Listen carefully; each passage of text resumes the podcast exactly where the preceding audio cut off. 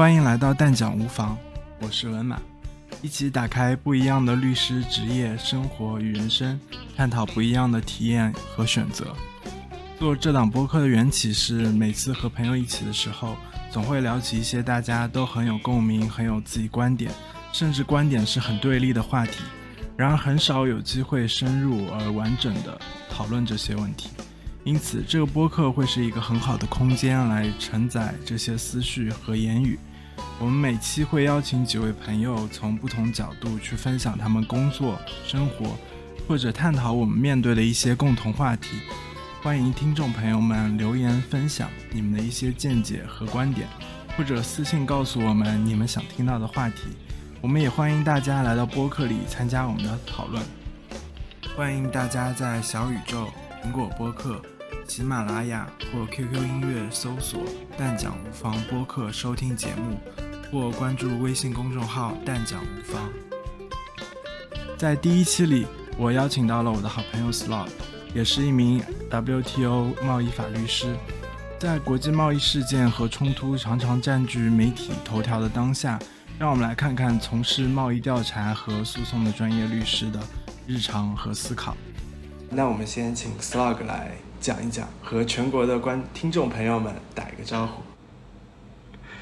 啊哈喽，大家好，我是 Slug。感谢给我这个机会啊，来参加这个“但讲无妨”的节目的录制啊。然后我本人是一个从事国际贸易 WTO 领域的律师啊，就职于国内某个啊这方面领先律所领域内领域内领先的律所啊。然后在这个行当里面的时间，从实习开始算，大概有五有五年左右的时间啊。现在对，其实你们领域也没有特别多人，是不是？就是。比如说，全国范围内有多少团队，或者说多少律师？嗯，其实首先说这个领域呢，在那个钱伯斯的评级里面是有这么一个细分的领域，啊，那么那个每一年呢评选评选出来的那个律所，可能大概是每年就各各个档次的律所大概是可能十多家左右，然后那个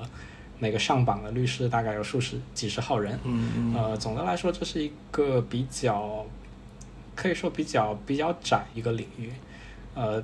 尤其是像我们这一行这个做贸易救济为主的这个律师的话，其实是也是乘了入世的东风。在入世二十年期间呢，中国是这个全球嘛被采取这个贸易救济措施数量最多的一个国家，呃，没有之一，而且。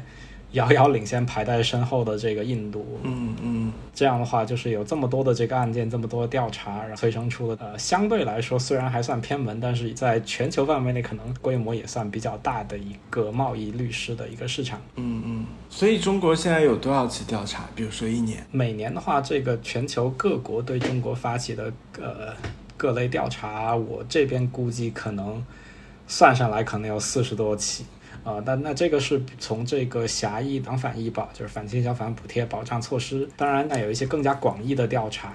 那我简简单的说一下，我们我们的这个业务领域，还有包括这这几个东西是什么。啊，首先反倾销和反补贴还有保障措施是那个 WTO 规定的，就授权各成员方可以采取这个相应的调查，针对呃进口产品对国内产业造成的这个影响。那么像反倾销就是。呃，如果说进口产品啊以低于所谓正常价值的价格，呃，在进入到进口国的这个商业领域，那么我们换句话说，其实就是卖的卖的太便宜了啊，就贱卖啊，然后呢，对于进口国国内的生产这个产品的产业造成了损害。那么反补贴调查同理，就是说这呃，如果说进口产品原产国的国内啊，因为在生产过程当中收受了这个补贴，或者说在出口过程当中受到了补贴啊，那么它。在出口的时候，价格就有一定的优势，相当于在定价的时候，除了这个生产成本之外，那么呢，来自政府的一些补贴，它的价格形成了一定一定的优势，呃，那它就可以以一个相对更低的价格进入到另一国的这个商业领域内，呃，那么在这种情况下呢，这个进口国它也可以采取针对这类产品采采取一个反补贴调查，那核心的逻辑就是啊，针对这个倾销产品或者说受到补贴的产品，然后去加征一系列的关税。等一下。这这个地方我更正一下，不是加征一定的关税，是加征一定的税。呃，但你们会代表，比如说中国政府去参加 WTO 的争端解决吗？在我职业生涯当中，我有幸参加了几起啊，这个呃有中国诉国呃其他国家的，有其他国家诉中国的啊，参加了几起这种案件的应诉的支持的工作啊。当然，WTO 的争端解决案件的话，和这个两反一保可能又是另外一条线了，嗯啊，因为这个。实际上，两反一保，包括刚才说的倾反倾销、反补贴和这个保障措施的话，呃，它是分别针对了 WTO 的反倾销协定、补贴与反补贴协定，还有保障措施协定。那么 WTO WTO 争端解决案件呢？其实，在我学生时代，这这可能是我对于这个职业的最向往一个一个领域。这毕竟是，确实是有一种代表国家为国出征的这样一种感觉。啊，它这个 WTO 争端解决案件，它和这个两反一保，就是反倾销、反补贴保障措施就不太一样。啊，两反一保，它更多的时候我们是代表企业啊去应应应对国外的调查。那么呢，这个应诉的结果其实首先是归于归于企业，然后其次才有可能说间接的惠及到这个中国的其他产品。啊，但是 WTO 争端解决机制呢，首首先它涵盖的这个。呃，诉讼的这个事项可能就广一点啊。那比方说，呃，两反医保，它针对的反倾销协定、补贴与反补贴协定，还有保障措施协定，只是 WTO 这它的多边规则框架当中的其中三个啊。除了这些之外，还可能有有一些别的协定，比方说那可能听说过的像 GATS 啊，像 TRIPS 协定。啊，包括像什么农业协定啦，对你刚刚提到 GATS 就是 WTO 关于服务贸易的协定，服务贸易的协定。TRIPS 是啥？我记得我学过，但我 TRIPS 是与贸易有关的知识产权协定啊。OK OK，但但我有一个问题就是，比如说国家政府没有很深入的去介入那些两反一保的案件，我们在业内是知道这个政府会给予一些协助。啊，包括你像这个，我们之前在疫情刚开始的时候，啊，其实我们在应在这个打其他国家的一些反反倾销案件的时候，那么那会儿我们呃因为疫情的原因，可能被封闭在家，没有办法到企业，导致这个进度有所拖延。那么我们在跟这个像美国啦、印度啦这些国家调查机关去交涉，说能不能给我们一些宽限。呃，这个受阻的时候，那么这个时候呢，其实我们当时就是商务部门，然后连同外交部门一起去给这个当地就是调查机关主管机关去做了一些交涉，那么也也得到了这个支持，就是说我们得到了这个时间上的一些宽限啊，就那么就是在这种方面的话，我们其实能得到这个政府部门的一些支持。所以他们主主要做的是能力的建设。对，所所以你们需要经常出差吗？你们需要去？比如说谁发起的调查，然后呢，那比如说你要 travel 到呃墨西哥，或者说我们对墨西哥进行了调查，那你要跑去墨西哥去看一下对方被调查企业会有什么问题吗？这种，呃，在疫情前，对，情况是这样子，因为如果说是我们代理企业的话，如果立了案的话，我们一般都会优先说跑到企业现场去工作，呃，因为这个这个贸易救济类的案件。或者说我们其他性质的这个案件的话，到企业现场去总是搜搜集数据效率会更高，会更快。嗯，那么那到在疫情之前呢，这个在企业现场待到一到两周，甚至三三到四周，一整个月都待在那儿，呃，是很正常的事情，因为需要与企业的这个员工去做一个沟通，然后从这去到这个企业它的这个公司的系统里面去，啊，公司管理的系统里面去去调取一些资料，然后去分析一些资料。哦，这些都是会比较常见。呃，至于因为他们本身可能也不是很清楚他你们需要什么东西，或者说什么是有利的，甚至他可能不知道这基本上我们要去证明什么东西，对吧？是的，就是嗯呃，他可能和一些非诉类的案件就是以公司为主导，然后这个律师这边是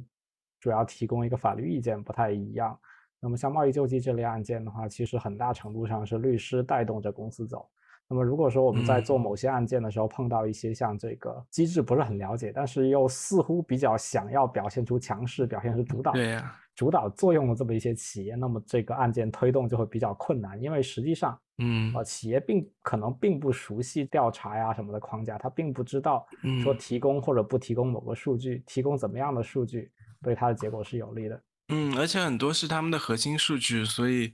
我怀疑他们也不太明确说，呃，但你们会跟他们培训啊，比如说这个中间的保密机制是怎么样，什么样的数据一般会被提供，但可能他们也会比较困扰这一点。我当时还是实习生的时候，就是我们有一个呃呃高年级律师在跟企业要一个东西，当时开着公放在办公室里。结果呢，那个人一言不合就开始开骂，然后整个办公室都回荡着他的骂声。等到电话打完，这个其他其他团队的律师呀什么都过来质疑慰问，说这个这个人怎么回事？是是，就是想问，呃，即使一个公司他已经在处于这个调查中了，他可能也不太知道。呃，需要去找谁，或者说他要怎么样去和律师工作？那比如说我作为一个企业，我发现国外卖货卖的好便宜，那他们怎么能知道有你们这样的团队能够帮他们去做反倾销呃调查的一个提起啊，或者怎么样？啊啊，其实到这个问题的话是这样子，如果我们说呃，如果我们去看那个钱伯斯每年的榜单，啊，国际贸易 WTO。它这个领域下面有有几个细分领域，那么像我们团队是国际贸易 WTO 杠应诉呃应诉方，就是我们代理的总是这个应诉的这个作为出口商的一方，包括比方说这个中国企业面对外国外国的调查，或者外国企业面对中国的调查，啊，我们是这个我们是做这方面业务的。那么同时呢，还有一个领域是叫国际贸易 WTO 杠起诉方，啊，那么这个起诉方呢，就基本上是专门在做这个。就是专门在做这个代代表国内企业啊，去搜集数据，然后向这个中国商务部去提交这个调查申请，做一方面的工作。所以的话，他们是这个叫起诉方。那么国内的话，也有几家这种这个专门做起诉方的的律所。就入市前后，其实的话，当时也给这个国内的企业啊什么的。包括政府啊，做过很多就是这种宣讲，但那个时候我们国内的产品和这个进口产品，它其实是在市场上直接竞争的。那么企业其实它哪怕说不知道有这么一个救济机制，它能有一个基本的 sense，就是说跟我竞争的外国产品，在某一段时间内，它进口的量突然变大了，然后它价格又低，我们打不过别人，啊，那么是有有这样一个基本的 sense。在的话，那么他们会会和就是有有几种途径去这个获取到这方面的这个协助。第一个是这个刚才你你讲的行业协会，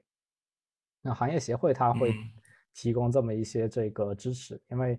呃，事实上，像我们这这行出去的这个律师，就是一个所谓旋转门，就是就是到协会去，到政府去，他们会去做这么一呃，另外一个呢是跟这个当地的地方政府，包括这个商务部门啦等等去去做这这样一个沟通。呃，入世这么多年了，其实中国主要是呃，其实还是一个。那总的来说呢，是中国出去的这个产品被调查的情况比较多。我们国家这边能够发起调查的产品，单集中在化工原料啦，这个钢铁，这是我们行我们这个业内的观察，就是如果中国一旦发起这种反倾销防伪调查，如果又是化工产品，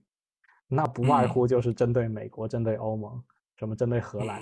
然后这个针应诉方一定会有巴斯夫。什么蒂斯曼、道默、陶氏这些化工巨头啊，所以的话，像这种领域的话，其实国内产业也也比较轻车熟路啊。然后，其实它有一个情况是，就是 WTO 的反倾销协定也规定，就是各国的主管部门可以自主启动这个调查。在一八年的时候，其实针对美国的高粱曾经发起过一个反补反倾销反补贴调查，这个就是中国商务部自主发起的。啊，那么当时立案的理由就是说，这个中国的生产者多数都是这个分散的农民啦，是吧？没有一个统一的生产商。就是行业协会，它也可以申请启动这个调查。啊，比方说像二零年的时候，这个澳大利亚葡萄酒的反倾销，它的申请方就是中国酒业协会。对，所以所以你们的业务好国际化，就每天都是和国外去打交道，是吗？嗯，所以你们基本上在全球都有案子，是不是？呃，对。呃，我们这边其实常做的就是是美国，然后包括欧盟、印度，嗯，然后接下来像一些这个老牌的这个西方国家，澳大利亚啦、加拿大啦等等这些。然后的话，我们会有一些新兴经济体的案件，呃东南亚的国家、东盟国家、越南、呃泰国、马来西亚、呃菲律宾、印尼等等，偶尔也会有一些案件。呃，最冷门的我做过的案子应该是埃及，埃及应该是可能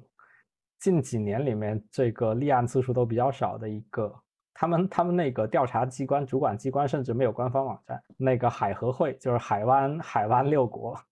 啊，其实这几个国家说起来好像名头都挺大，什么卡塔尔啦。但即使这些国家也是非常大的国家，比如说埃及也是一个非洲的主要国家。那其实小的国家基本上就不会去立案，是吗？比如说我们想到这种，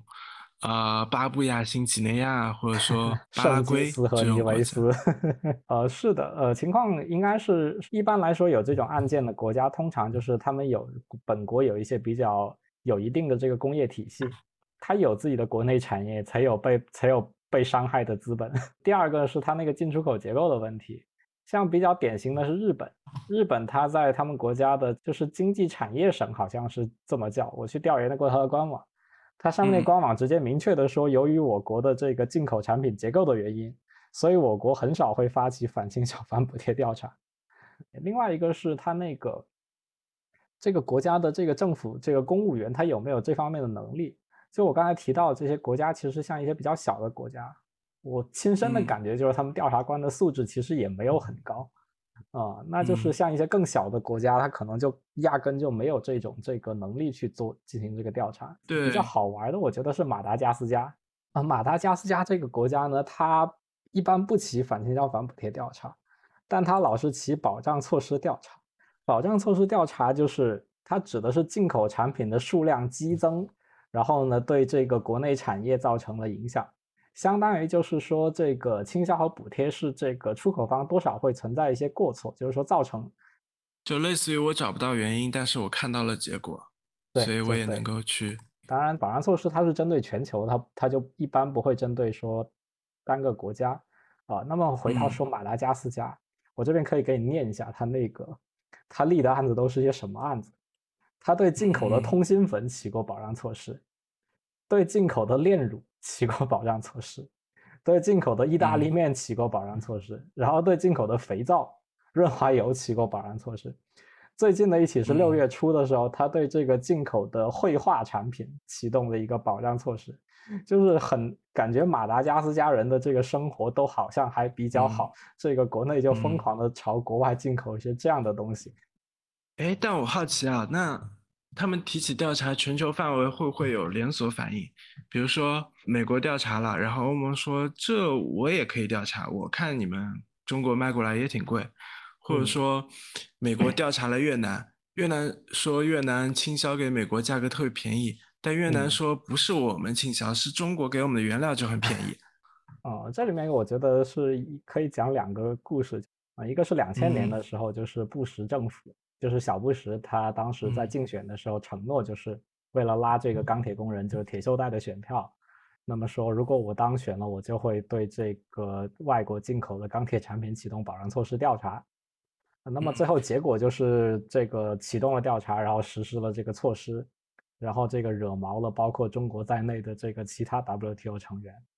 那当时就会就是有一个保障措施系列的那个争端解决案件，就是好多个国家，这个日本。呃，欧洲欧共体，什么墨西哥啦、中国啦，就中国当时刚刚入世才两个月，然后就把美国就就第一次把美国给告，啊，然后告完之后呢，就是虽然告完之后呢，前前后后扯了，就打了两年这个诉讼，打了两年，最后是裁定美国败诉，啊，但是呢，结果就是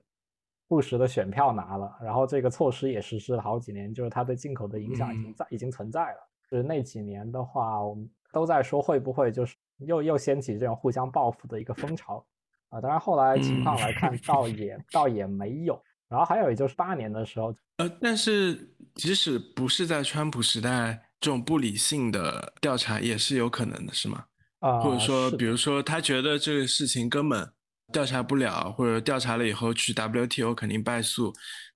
对，会有。我应该是当年有某某个国家就忽然说要诉中国，在 WTO 诉中国。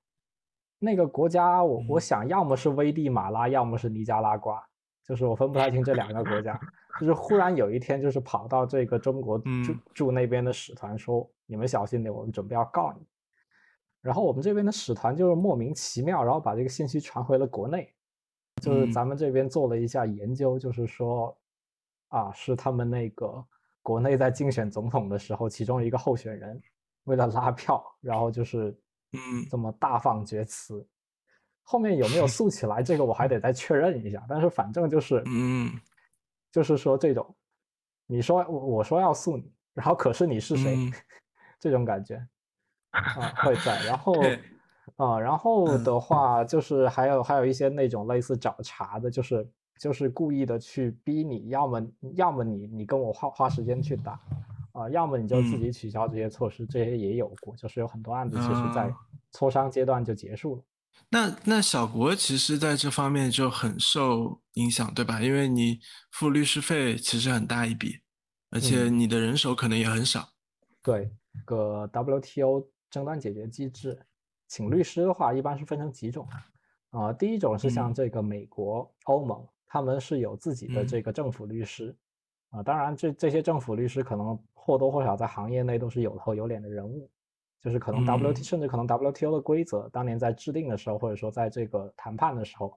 他们的政府律师多少都有参与啊。比方说，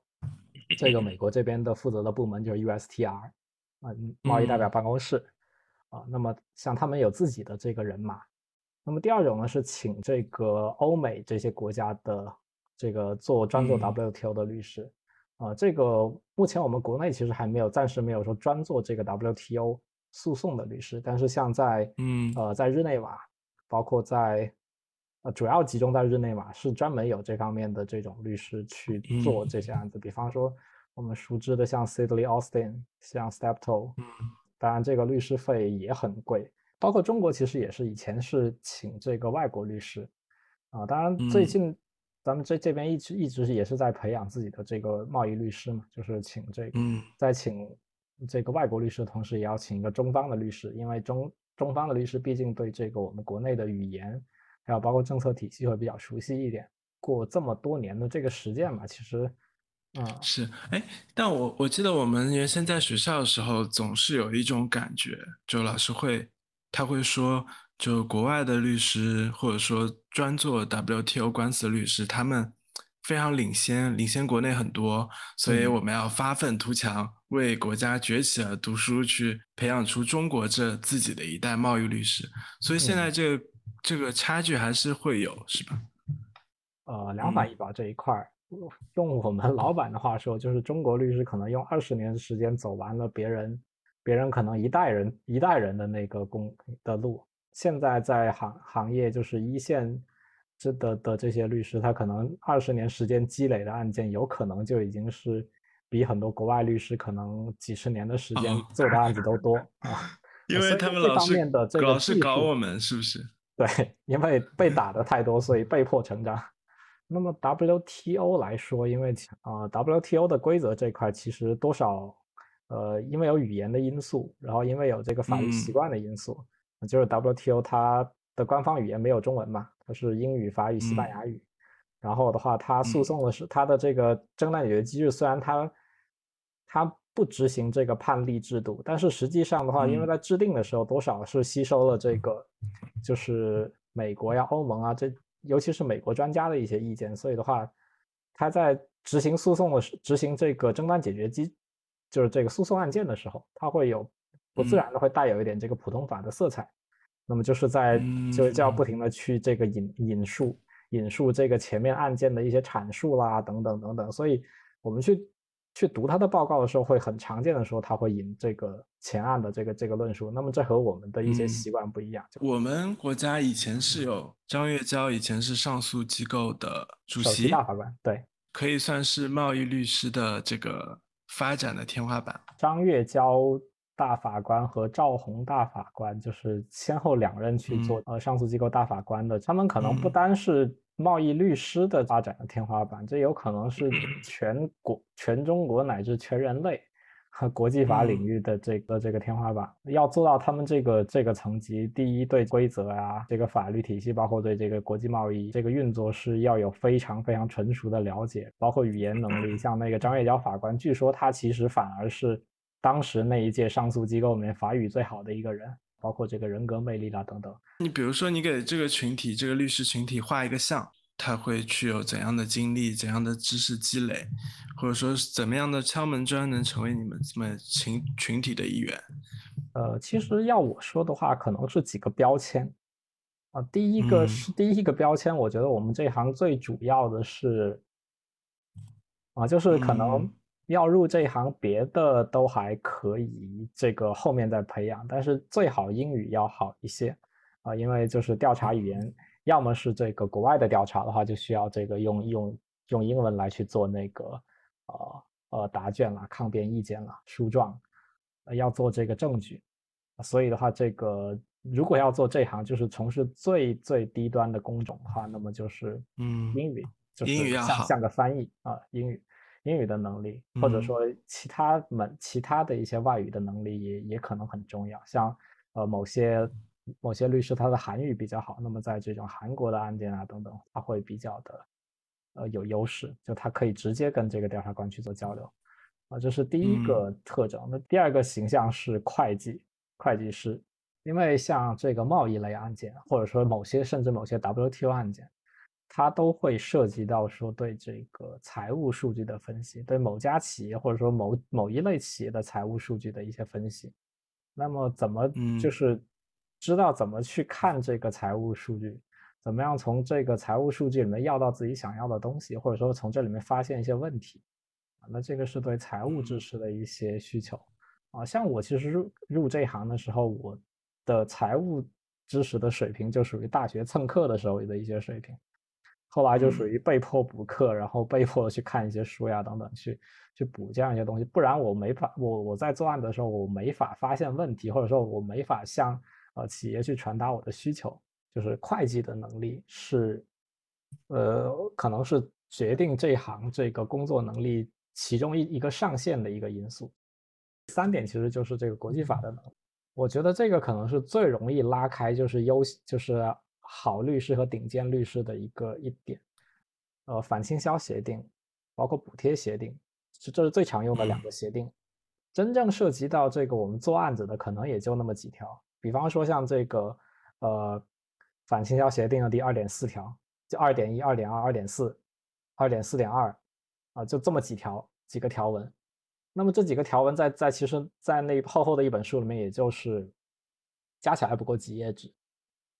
嗯。然后的话，所以好补的原因就是多少其实读一遍，甚至说背一遍，它要花的时间都不是很长。然后包括像那个补贴协定，无非也就是补贴的定义、什么专项性的定义等等。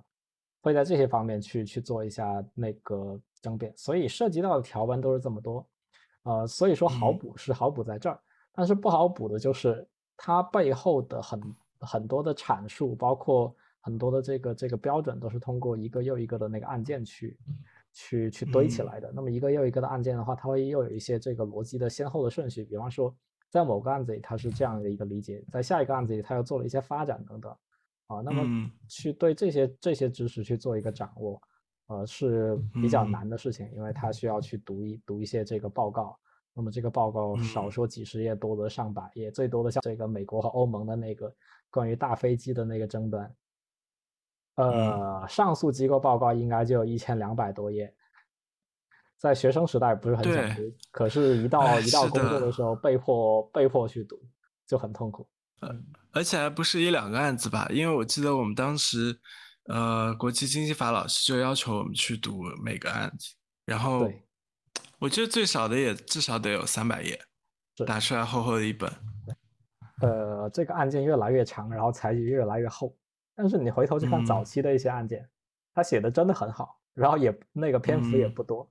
他甚至字体都比现在那个字体还要大两行。啊，但是也没有办法，这个它越来越复杂，然后对这个写这个文书的要求越来越高，啊，那么就是，呃，刚才说这个国际法这个能力，就是第一，你你这个吸收，你你对这个规则体系有自己的认知，你能知道这个，比方说二点一、二点二、二点四、二点四点二，啊，它每一条后面它究竟有多少个能玩出花的点？那第二个是你要有把把这个把这些点能够能够有一个输出，就是说你要运用这个这个去这个这个知识去写你的抗辩意见，或者说形成你的这个策略的主张，啊，那么。包括说在诉讼的时候，包括在这个这个评论意见或者听证会的时候，去表达出这些观点来，呃，告诉调查机关什么样才是你理解的正确的、应该应该有的方式，啊，这个是特别难这个掌握的能力。然后我还有最后一个问题，感觉国际局势有很大的变化，那对你们会有影响吗？包括甚至这个 RCEP 也生效了。嗯，我觉得是情况应该分这么几。呃，几个方面来讲，那第一呢是 WTO 是不是已经要完蛋，或者说是不是已经进入到后 WTO 时代？那作为一个学国际法的人呢，我个人的判断是，在未来很长一段时间内，WTO 还是会存会存续，并且还会发挥很大的作用，但是它或它的规则会慢慢的被边缘化，就是要么是这个成成员之间有一个有一些双边或者珠边的。这样一些这个贸易协定，比方说我们说的 RCEP，像那个 CPTPP 的那个协定越来越多的情况下，那 WTO 的协定它本身它的规则的重要性会来越来越越边缘化。呃，WTO 会不会已经走到一个它被边缘化的时代了？我觉得现在是朝这个方向去了。